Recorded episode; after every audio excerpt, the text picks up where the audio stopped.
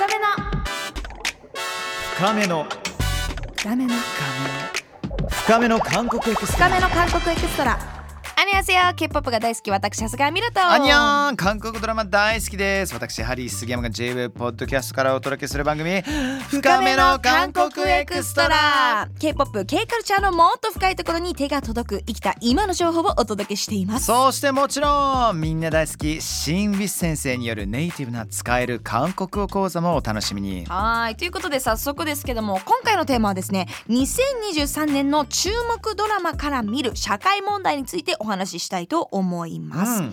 最近に話題になっているまあ2作品ですかね。セレブリティとマスクガールピックアップしていきたいと思います。ははいあのこの間時あさこさんがね来てくださったんですけどもあの回ぜひとも皆さんもう一度聞いてほしいです。本めちゃくちゃ盛り上がったんだけど、えー前回に引き続き今回ちょっとドラマの話をしたくて、あのマスクガール。これまだ全部、全部あの全部見てないんですよ。私もね途中まであちょっと見た？見ました。2話3話途中まで見ました、ね、ストーリーとしてはまあねあのごく普通なうん。ごく普通なっていうか、一般的な会社に勤める女性がね夜になるとマスクをして全く違う女性になってそしてまあ最初はまあいろいろとまあ、あの配信をして、うん。でそこでねあの投げ銭とかを獲得しつつ自分に対して子供から持っている夢、うん。それはステージに立つこと踊ることっていうことを目指すっていうストーリーなんですけどもまあこの「マスクガール」っていう作品ちょっと僕はね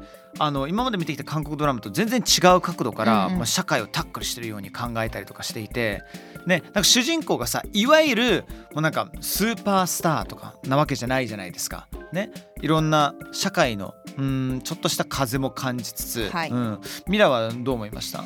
これまずネタバレも含むっていうことを先に言っときましょうかね。含む可能性もありますので見てないなる方は、ほどね、うん。そっかそっか。オッケーオッケー。多分深深くいきたいから、うん。まだ全部は見てないんですけどセレブリティは私全部見て、うんマスクガールに関してはちょっとだけこうネタバレまでうん若干見たんですけど、やっぱ特にこの今整形っていうところ、まあ、うん。前にもね番組内でも話しましたけどちょっとずつ日本でも整形っていう言葉からアップデに変わって、うん。こう自分のなんていうのかな変化というか整形に対する、まあ、金額も含めてですけどハードルがすごく下がっているので。社会的なっていうこと？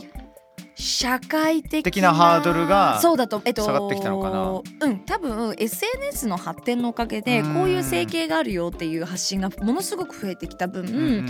あのあれ？こう当たり前なんだとかえ？あの人もしてたんだとかこう整形してるらしいよとかもうほぼないですもん。もうみんなで情報交換し合って。ここがいいあそこがいいみたいな。はいとかまあそうなんだ、うん、あとこうそれは知らなかった、うん、整形イコール顔をガラッと変えるみたいなところから、今の整形って本当もうプチメスを使わないボトックスだったりヒアルロン酸だったり1ミリ鼻を高くして1ミリ小鼻をキュッてするだけで顔の変化が生まれるのでそれぐらい手軽になっている。ただなんでその逆に言うとちょっと言い方あれですけど一般のお仕事をしている方がそこまで気になってしまうようになったのかっていうのをうん細かく見ていくと私は SNS のせいっていうのが大きいのかなと思っていてうんやっぱ加工っていう機能があったり。逆に言うとね加工できるんだからいいじゃんって思うけどやっぱりこう毎日毎日自分の顔じゃなくて他の友達とかもっと言うと k p o p アイドルとかいろんな人の顔を見てると自分もこうなりたいという欲が出るのは当たり前で。でやっぱその芸能人に対するハードルが下がってきてるっていうのもあるじゃないですか、昔はこうスーパースターがそれこそなんていうの？そうだね、まあ、距離感っていうものもさ、うん。今なんて結構すぐつながったりとかイベントとかでもさまあまあなんていうのかな。昔みたいに天と地の差じゃないけれども、ほらあの雲の上に届かない人っていうよりは親近感にあふれる人の方が多くなってきたよね。そうですよね、ん。だ多分そういうこともあってなのかその政権に対するなんていうのかな距離感も同時に狭くなってきたから一つこう社会問題としてある可能性もあるのか私は全然政権アンチじゃないので整形したい人はすればいいし、うん。そこで自分の心がハッピーになったりとか、うん。ちょっとでも生きやすいと思うんだったらするべきだと思うし、うん。ただそこまで思い詰めなくてもうん。いいんじゃない？ってうんうんうんうんなんていうのかな言い方だけども自分だけが気になってることで、うん。人からしたらさ私も気になるんですよ。鼻こうしてこうしてこうしたいなってあるけど、うん。そんなの多分他の他人からしたら分かんないとこだけど自分のこだわりでみたいな、うん。こう2つの発信をしなきゃいけないなっていうのはうん。ちょっと長くなりましたけどもルッキズムに対しては、うん。ありのままでも美しい。でも変化するのも OK だよねみたいな。この今両軸があるのかなと思ってて。でここをこうマスクガールっていうのはうーんちょっとネタバレとか、まあ、整形とかもねがっつりこの後出てくるので、うん。じゃあ私たちで何をもってこの人を評価してるのかなとか何をもってのエンタメなのかなっていうのは一つ思ったところかなと思うんですけどうん3話までしか私見ていないので、はい。ここからはですね、えー、k p o p ゆりこさんとともに、えーこちらのマスクガールについて解説というかどんな社会的な背景背景があるのかっていうのを伺っていければと思います。よろしくお願いします。よろしくお願いします。マスクガールまあネットフリックスで今英語作品っていうんですか以外だと、えー世界1位の大変話題の、えー作品になっておりますけども、はい。どういうふうにご覧になられてますか？そうですね。やはりさっきミラさんがおっしゃった通りそのありのままでも OK で、うん。でも綺麗にしたって OK だよっていう価値観が今はだいぶ浸透しつつあると思うんですけれども日本においてもですか？はい。うん。なんですけれども、まあ、若い世代には特に、はい。なんですが、えっと、マスクガールの最初の舞台っていうのが昔なんですよ。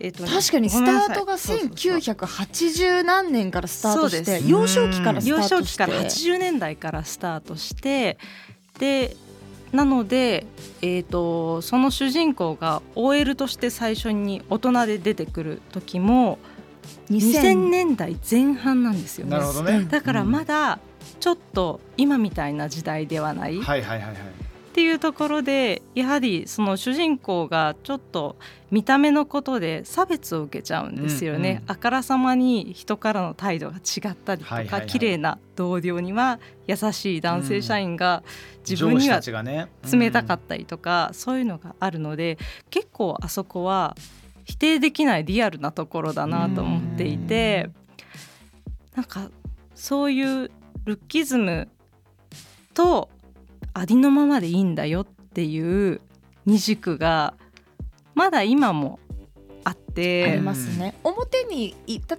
あのー私その時代で働いてないいわゆる2000年代前半なんで子供なので、あのあのシーン最初の冒頭の23は結構辛かったというか、うん。えこんなあからさまに上司にいやなんかブスとかお前は引っ込んでろとか、なんかそういうこと言っちゃ同って、級生たちからもね。そうそう。ん。でみんな笑っちゃうみたいなうんブスって言われた瞬間みんなでへへへへって笑っちゃうやつね。で同時にその本人たちもなんかもうそういうなんていうのかこう分断がものすごく大きいのがショッキングだなっていうのを一つ感じましたね、うんはい。今はそれでも言わなくなったけどだけ後ろには背景にはまだ根強い、うん。ね、世代のその時の世代の方まだ生きてますからね、はい、うん、生きてますね。生きてるからその人たち残ってますからね。生きてます。50代ぐらいのね。そうなんです。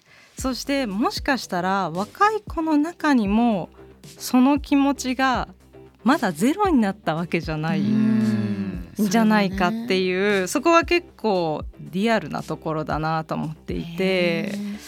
なのでなんか単にその、まあ、ルッキズムがいいのか悪いのかっていう正解を探す作品というよりも結構あれを見て自分の心の中の価値観をそのに気づいたりドキッとする人っていたと思うんですよね。奥の奥を奥の奥をみたいな。それって意外と自分もそういうふうに人見てるかもしれないっていう気そうですづきですか？そうそういう気づきがあるんじゃないかなと思うんですよ。なのであれは見る人によって気になるポイントだったり、うん。ハッとするポイントが違うんじゃないかなというふうに思います。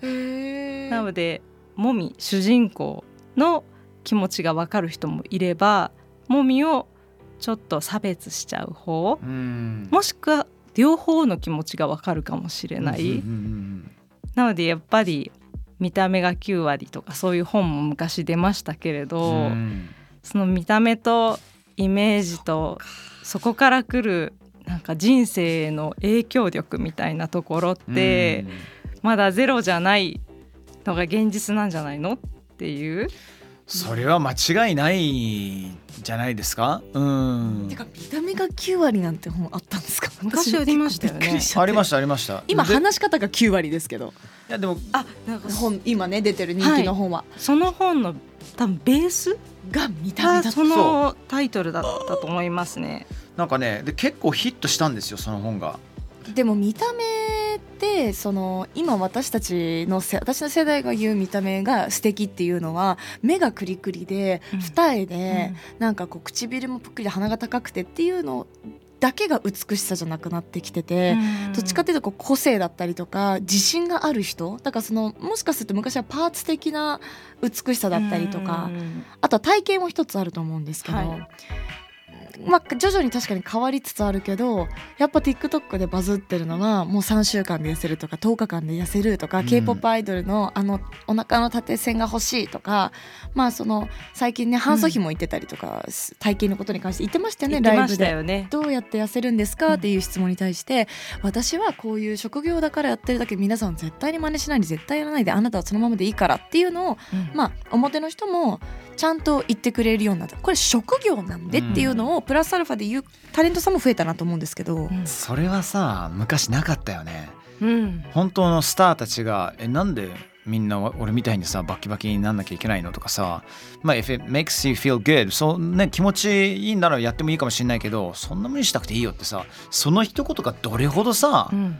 大切なのかさ。救われますよね。ねえ。うん。ここも一つの変化だけどもとはいえエンタメの中ではまだ細くて顔がちっちゃくてっていう人も多いよねっていう事実みたいなところなんですかねこのうんマスクガールも。あると思いますね。な。はい。これでどんどん時代が現代に戻っていくってとこなんですかね？そうです時代がどんどん今に近づいていくって感じですね、なのでその若い頃のもみ、えーあと、まあ、20代30代そして最後アラフィフなのかな？うんうんうん。あの3人目のいえ子役が合わせたら4人目のもみが出てくるんですけどそうなんですか。それもコヒョンジョンさんっていうはい。すごく有名なベテラン美人女優さんが最後のおばちゃんもみをやるんですけれどもそこまで行くんだ。そうなんです。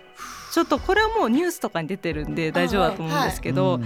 そのもともととっても美しい女優さんが本当にもうほぼすっぴんでなんか顎とかたるんでてもうなんかわざとかなっていうぐらい、ちょっとボロボロな状態で出てくるんですね。もうそこもすごく印象的でへもう本当に体当たりの演技っていう感じなので、全てのその女優さんがもみになりきっていてもみのいろんなその面っていうのを表していく。でも一本同じ筋は通っているので、違和感はないんですよ。ーはあこれそういう点でもすごく面白いローラーですコースターの作し品ですね。そうですね、ん。はい。この俳優さんが一人の役に対してここまで変化するっていうのももしかしたら珍しいかもしれないです珍しいかもしれないですね。ねうん。本当に。マスクガール。現在現時点で1位ということで。そうですね、はい。グローバルトップ10の非英語部門で1位です1位でねございます。ぜひチェックしてみてください。さあ2つ目の作品いきたいと思います。セレブリティハリーさん見ました？これ見てないですあ見てないですか？見てないですこれ簡単にあらすじ言うと、うんまあもともと主人公がえっとお金持ちのお家に生まれたんだけども、えーまあ、倒産してしまい実家倒産してしまい大学からぐわっと働かなきゃいけなくなってしまっていたのとあの、まあ、偶然の再会がその大人の時代に戻ったなった時にあってで再会があったのが、えー高校の時の要は同級生で。自分がその、まあ、要はお金持ちだった時のことを羨む子がななんならその子がそのとその時になったらブルガリで大量にね買い物していたりとか、うん。ちょっと逆転していて、はいはいはい。でなんでかって言ったら、えーそれこそ整形若干したしないっていうくだりもあったりとかもあ,、あるってえーインフルエンサーになっていたからうん。そこまで稼げるようになったと。へえ。要は全体的にその、まあ、あのインフルエンサーっていうのお話。うん。なのでまあセレブリティというかあのセレブの話というよりかはこう有名人っていう意味でのセレブリティのうん。お話の展開ですよね。はい。で徐々にその主人公も SNS を使って有名になっていくんですけどやっぱりこう SNS 上のなんていうのかな顔とやっぱ裏が全然違うよねっていう感じなんですかね、えちょっと説明がなんて言ったらいいんだろうもうまさにその通りであのーまあ初めその逆転して、うん。友達がインフルエンサーになってる姿を見て、うん。主人公は結構冷めた目でいるんですよ。うん。なんそれみたいな。何それみたいな。個人アカウントもう持ってないみたいうな。そです。はいはいはいはい。SNS やってないけどみたいな感じの子なんですよ。なんですけどやっぱりあのいろんなそのセレブのパーティーにひょんなことから行くことになって、うん。その世界にこうどんどん巻き込まれていくんですよね。なるほ。ど。でヒエラルキーが見えてきて見えてきてフォロワー数によってできるヒエラルキー。そうですそうでですす。でいろんなプラスなことがあるんだなお金儲けられたりとか、違う世界に足を踏み入れるっていうことにあと「いいね」をされることにちょっと快感を覚えてしまはいはいはい。って自分もインフルエンサーになろうとしちゃうんですよね。なる。ほど。ゴシップがあるとちょっとつながるポイントですよね。そうですね。そんな感じ投げ銭のチャリーンってともにね。そうなんですよ。なのでトップになマスクガール。ですよね？うんうん。あマスクガールね。なんて言った？さっき。ゴシップガールゴシップガールそうです。マスクガールに礼しました。はい。つながるところがあって、なので承認欲求をうんいかに満たすかみたいな、それ本当に今のテーマだとも思うんですけどっていうちょっと彼女の人生と価値観も少しずつ変わっていくんですよね。でトップのインフルエンサーに上り詰めるんだけどもやっぱりトップになったからこそあのこういうのやめようぜじゃないけど、うんあの韓国社会までも巻き込んでうん変えていけるのかみたいなまああのなんていうのかな韓国でいうとものすごくこう自殺が多い社会だったりとかそういうところまで描いてたりするのでこれはね、まあ、それこそ私インフルエンサーじゃないですか。うんうん。めっちゃねこれねインフルエンサー業界もうざわついたこれ出た時うにうんん。えこれ日本もあながち嘘じゃないよねっていうか、うん。めっちゃ聞くんですよ。えなんであの子が私より前に座ってるのとか？あそうそう。なんであの子はパーティーあの子私タダで来てるのにあの子払われてるらしいよみたいな。あの例えばブランドのイベントがあった時に、あこれもうあるあるですね、うん、これこれもうびっくりするぐらいあるあるなんですけど、うん。僕もそういうお仕事たまにあったりとかするんですよ。でこっちはいやいやあのお仕事として呼ばれてるはずなのに急になんかちょっとなんかマネージャーから違うこと聞いたりとかしてでおかしいのどうなってんのかなと思って。じゃあ別にやんなくてよくないですかって言ってやんないみたいな。ん。で後日その写真が回ってきたりとかするとこの人は仕事この人は普通にタダで行っている。この人はブランド側からよかったら来てくださいみたいな。なんなんこのヒエラルキーって思うこと全然あるよ。すごく。うん。多いだからでも面白い。み多分み見てる人からしたらあんまり変わらないけど、はいはい裏事情を知ってる我々からしたらもう一瞬でわかるんですよ。あこの人は払われてるなこの人は招待だなこの人はブランドとのつながりとか顧客だなとかファッションでいくとありますよね。うん。めっちゃありまますし、うん。ファッションとかも本当席。特にファッション業界ではねそのコレクションの時にフロントローでねあのこの間のコレクションでは座ってたのになんで私今回3列目なのみたいなさ。あとね衣装とかも、手帳で借りれる人とすみませんきご自身のでって言われるので全然違うんですよ。へえ。大して変わってないのにね。だけど、うん。めちゃくちゃ大きいあついてないかっていうのも割とねだいぶわかるんですけど。あえあの人は OK だったら私ダメって言われたんだけどめちゃある。これこれこれ大丈夫？なんかこれちょっと待ってちょっと待って。ドラマめちゃ面白いんですけど。ドラマのーいやいや話じゃなくてただのであのもでもリアリティだからリアリティだからこれは。ね。深めの韓国エクストラ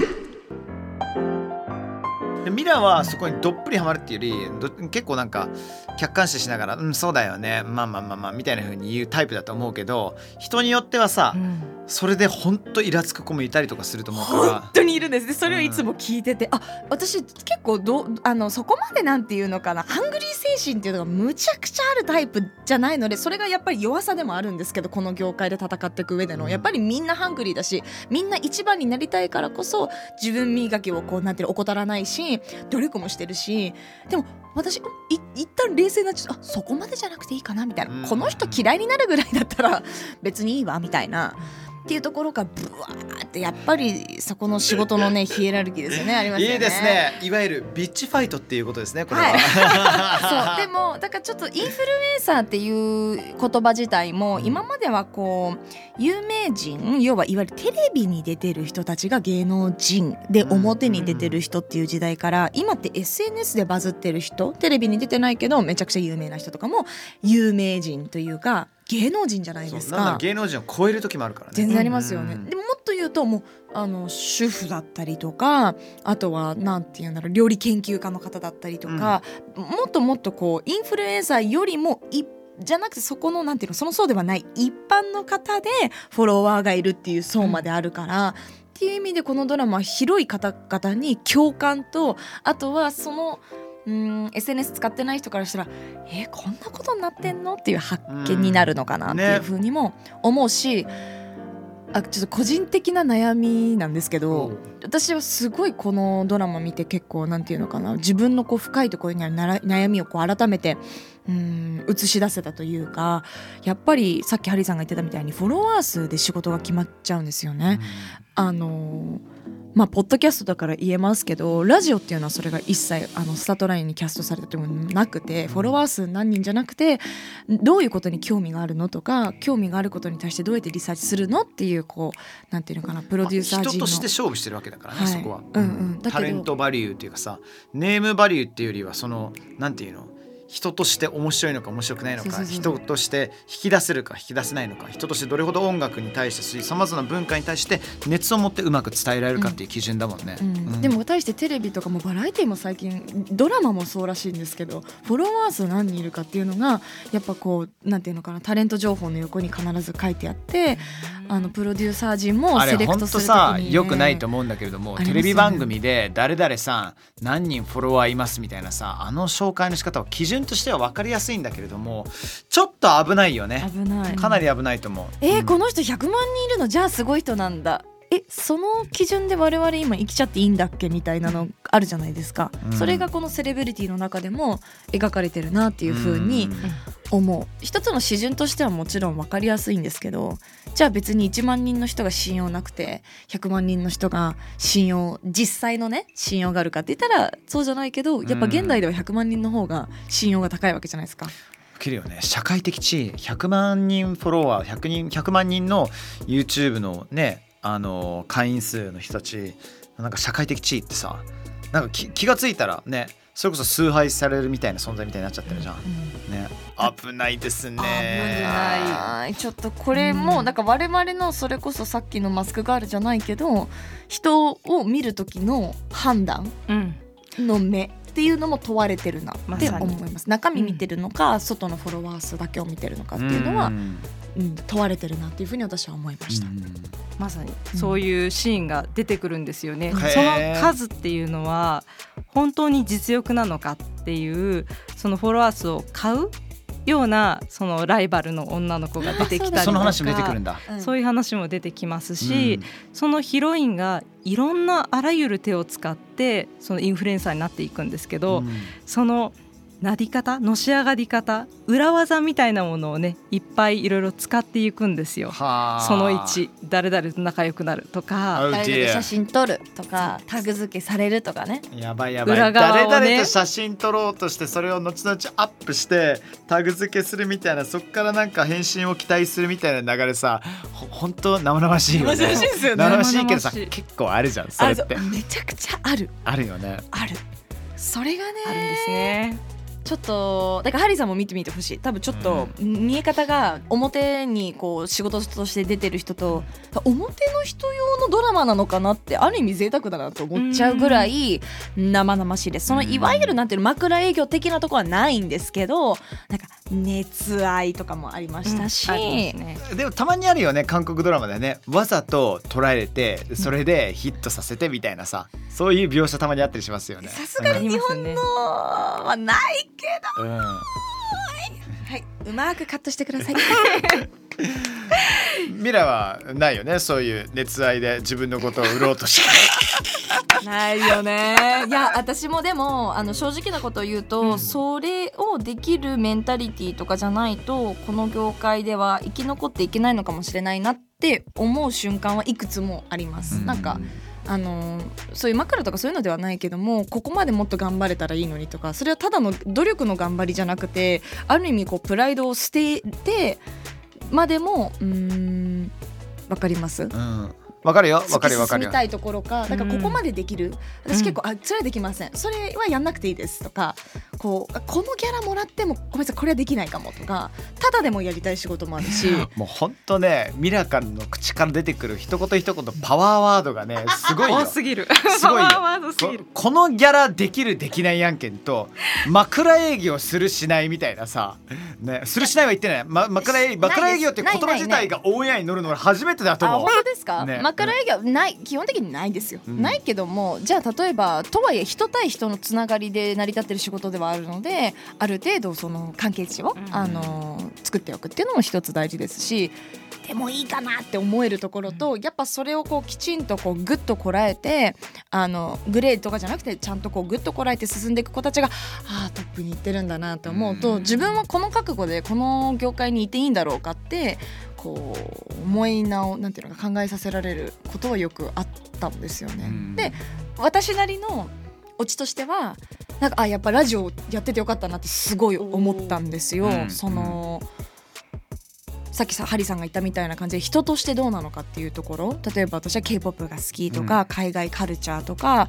もっと言うと社会問題について発信とかこう中身を見てくれる人が少ない。じゃあフォロワー数がじゃあ100万人いないし少ないけどその代わり中身を今見てくれてる人がいるんだなっていうまず感謝の心と、なんかこうフォロワーが今こうなくなった瞬間でもう仕事が果たして私できる状態なのかなっていうのを見つめ直せました、うん。もっと鍛えなきゃなって思った。ラジオのことをちょっと一言言わせていただくと一番俺はぬくもりがあるメディアだと思ってるのね、まあ、ポッドキャストもそうなんだけどもラジオは特にそのコミュニケーションがさ、まあ、あの旧ツイッターね X を通して取ることもできるしでラジオの、まあ、リスナーさんっていうのは何があってもこの先ずっと一緒に共に僕の人生をサポートしてくれたり、うん。歩んでくれるんだなって思ったりするのよ全然話変わるんだけどもこの間北海道マラソン走ったのね、うん、であの31度だよスタート。で20キロ地点でもみんなヘロヘロの状態で今度ね土砂降りね。えー。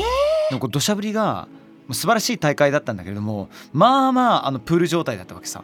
でそこで横で「ハリーさんいつもラジオ聞いてます」っていうかうわ「うざ伝で前あの話したことありますよ」って「リトルナイスワンさんです」って。わかりますよねそうなるとね。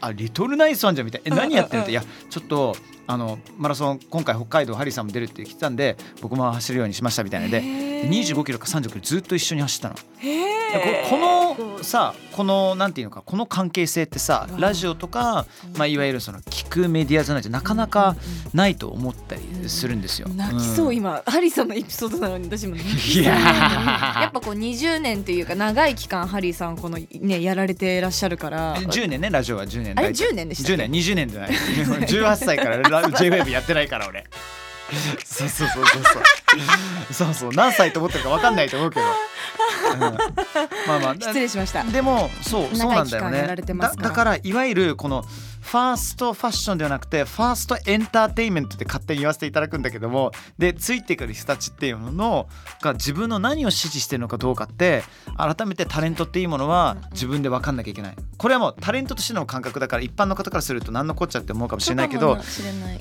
うんけどそれを念頭に我々は頑張ってます。ね。うん。結構ねリアルなトークでございましたけど。いや、はい。かなりリアルなトークだったので、だからぜひあの今回の配信はあのセレブリティを見る前でも、うん。見る見た後でも一緒にちょっとセットで聞いていただきたいなと思っていてそのあある意味このインフルエンサー側にいる方とあと、まあ、見ている視聴者の人っていうところのなんか今その境目っていうのが SNS によってちょっと狭まってはいるけれども、うん。でもやっぱりちょっと違う線みたいなものもあってそこをその越えた先に見えるものとか、だからそういうところがすごくわかるドラマだとも思いますし、まあ、この配信でも私は横で聞きながらそうなんだっていう全然違う視点。うんの話は聞けたんでめちゃくちゃ面白かったです。うんこの承認欲求っていうところがかなりねこう現代今キーワードになってると思うのでそこに振り回されずどうやって自分の軸を保って生きていくかっていうのはうん。一つどんな人にも共通するところなのかな。うふうにはでたまには一人でその軸を保つことって難しいから自分の周りの友達が自分がやばそうな時に言ってくれる人なのか言ってくれない人なのかだから自分の周りのコミュニティもねちょっと皆さんね見直したいとうん思いますけれどもね。はいはいということで、えー本日もありがとうございました。ゆうこさんもねありがとうございましたね。あありがとうございましありがとうごたざいさあこの後清水先生による韓国語講座もありますので深めの韓国エクストラ最後まで楽しんでください。アニョン深め新위스노 진짜 한국어 진짜 한국어 リアルな韓国語チンチャーハング語を伝える時間です。私は皆さんの韓国語の参戦人シンウィスです。皆さん SNS は使っていますか？K-POP アイドルの情報を追ったり美味しいお店を探したり今や欠かせないものになっているかと思います。そこで今回のテーマは SNS にまつわる言葉です。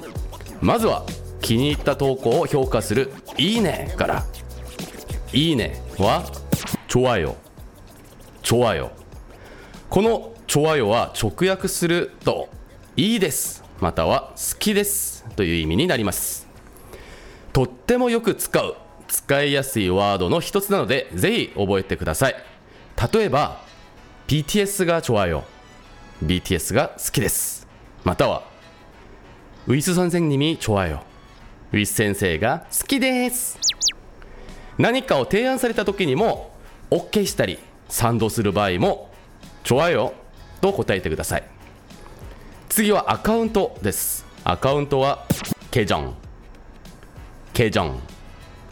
本アカウントはポンゲ。ポンゲ。サブアカはブゲ。ブゲ。裏アカはピミルゲジョン。ピミルゲジョンになります。次は再生数 조회수 조회수この조회수の漢字を日本語に訳すと紹介数ビュアー数になります日本とほぼ同じ言葉もありますその場合は発音に注意してくださいハッシュタグはヘッシュタグヘッシュタグフォロー팔로팔로フォロワー팔로워 팔로워相互フォローマッパルマッパルと言いますなので SNS で友達になりましょうっていう時はマッパルへよマッパルへよと言いますまた YouTube などのコンテンツを見ると最後の挨拶で「여러분ちょってくわい부탁드려요」っていう言葉聞いたりするんですけどこのちょってくわいは「좋아요」「댓글」「구독」「 알림설정」の頭文字「ちょってくわい」です좋아요いいね、댓글、コメント、구독、お気に入り登録、알림 설정、アラーム設定という意味なので、皆さん、お気に入りのチャンネル、ちょってくわいしてみてください。便利で楽しい SNS。でも、ハマりすぎると危険な SNS。もみやアリのようにならないように、適度な距離感で活用したいと 思います。今日のレッスンはここまでです。以上インスタに自撮りの写真をアップするたびにフォロワー数が減ってく。シンウィスでした。イボンスはグッ